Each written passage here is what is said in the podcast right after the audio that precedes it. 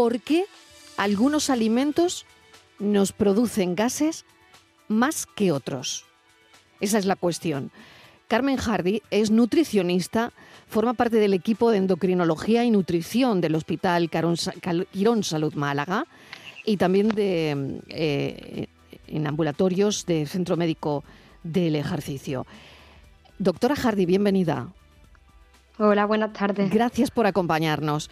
Bueno, esa sería eh, nuestra pregunta de la tarde. ¿Por qué ocurre esto? ¿Por qué? ¿Qué papel eh, juegan las bacterias intestinales en esa producción de gases? ¿no? ¿Qué componentes específicos en los alimentos causan una mayor producción de gases durante la digestión? Vale, pues bueno, básicamente a nivel de componente específico, en los alimentos encontramos una fibra alimentaria, que es básicamente la parte comestible de los alimentos de origen vegetal o de la planta, y esta fibra es resistente a la digestión y no se puede absorber en el intestino delgado. Entonces llega de manera, pues se fermenta de manera parcial o total en el intestino grueso. En el intestino grueso tenemos esta microbiota, estas bacterias de las que me habéis preguntado, y estas bacterias utilizan esta fibra para alimentarse de ella y producen un gas como producto de esta fermentación, ¿no? Y este gas es lo que hace que, bueno, que algunas personas eh, refieran que ciertos alimentos le producen un poquito más de molestia, ¿no? ¿Y, ¿Y cómo funciona ese proceso digestivo? ¿Por qué?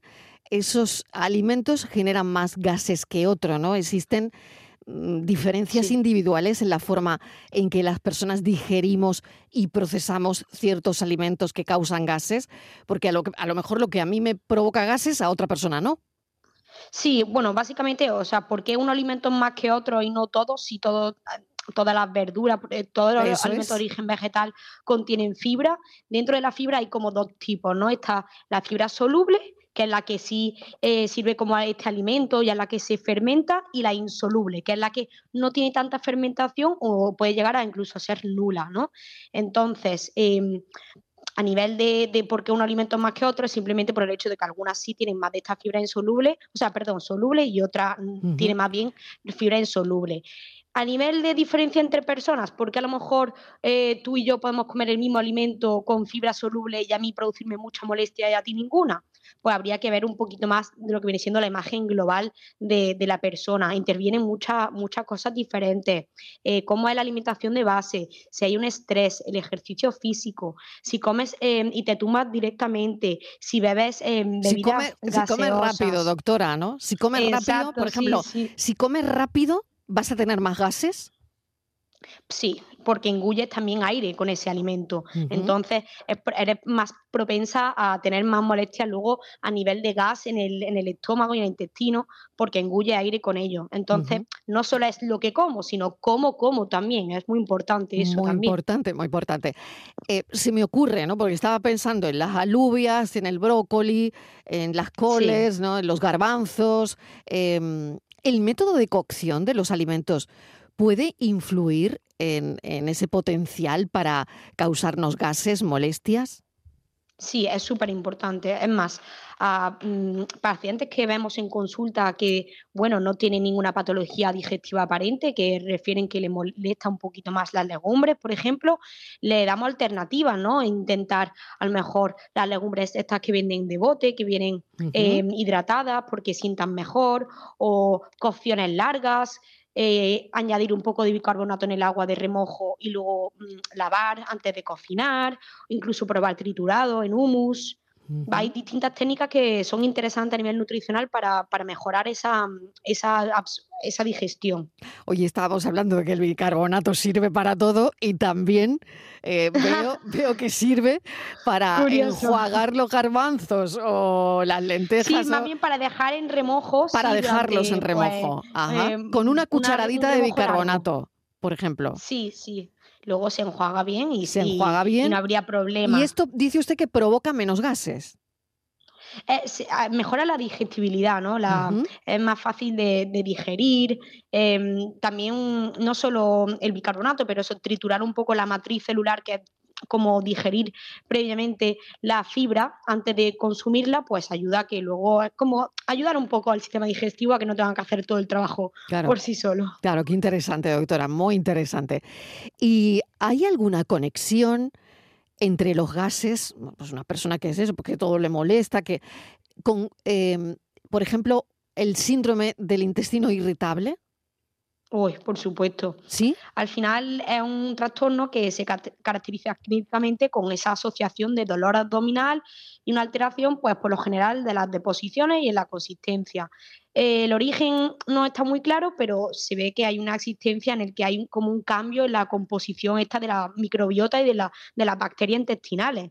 Entonces, son más sensibles estos estas personas y estos pacientes eh, a esa distensión por, por los gases, por la, por la microbiota alterada. Mm, mm.